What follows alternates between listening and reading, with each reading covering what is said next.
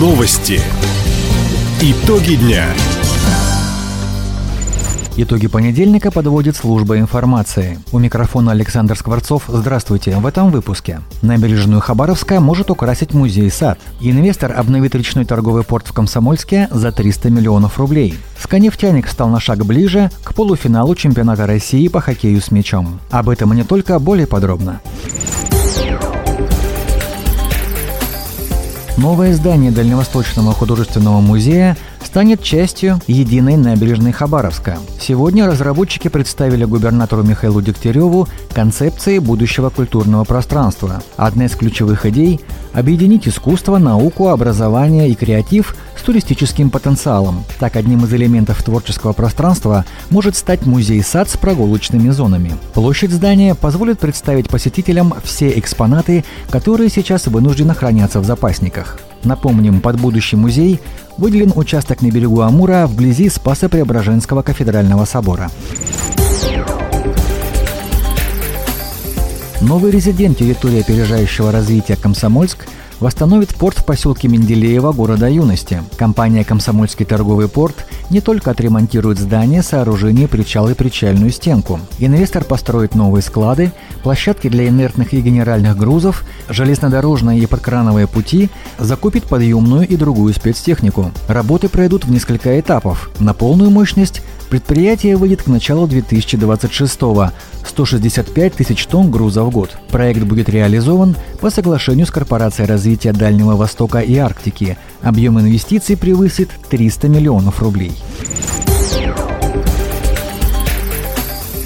В четырех селах края к Новому году отремонтируют школьные спортивные залы. По федеральному проекту «Успех каждого ребенка» регион получил на эти цели свыше 14 миллионов рублей. Работы пройдут в Дармидонтовке Вяземского района, Полетном районе имени Лазо, в селах Аремиф Николаевского и Дружба Хабаровского района. В спортзалах заменят систему отопления, окна, двери, полы, проведут отделочные работы потолков и стен. Напомним, по федеральной программе в крае уже обновили свыше 30 школьных спортивных залов.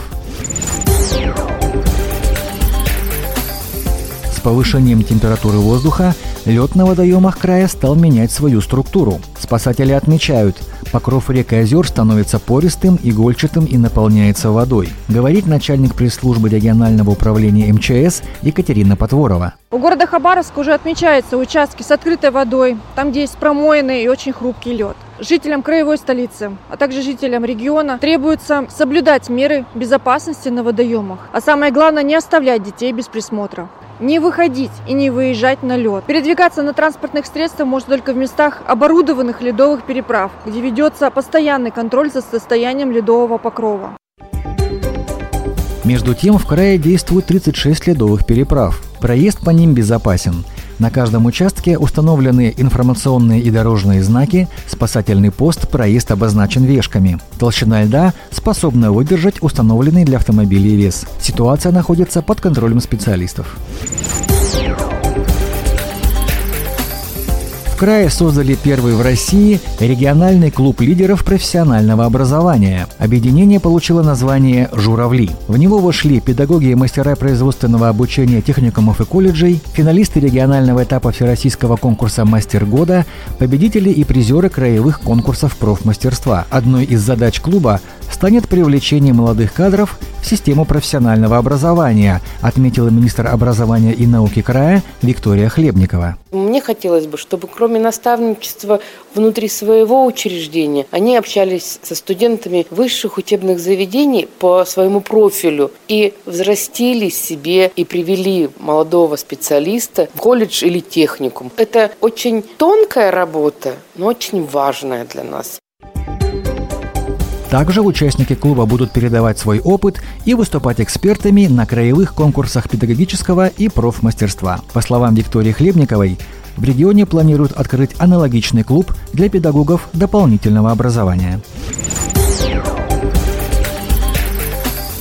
«Сканефтяник» одержал первую победу серии четвертьфинальных матчей с казанским «Акбарс Динамо». В минувшую субботу хабаровчане разгромили хозяев арены 11-2. Однако это тот случай, когда главный результат, а не количество заброшенных мячей, отметил главный тренер «Сканефтяника» Михаил Пашкин. Были очень хорошие атаки, мяч двигался так, как мы хотим, быстро. Конечно, можем все это улучшить, но было очень много хороших моментов, где мы играли именно по тому рисунку, который мы всегда пытаемся играть.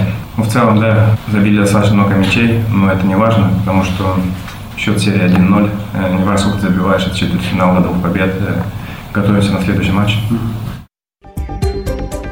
Вторая игра четвертьфинальной серии пройдет в Казани уже сегодня, начало в 6 вечера по хабаровскому времени. В случае победы и в этом матче «Сканефтяник» оформит путевку в полуфинал досрочно.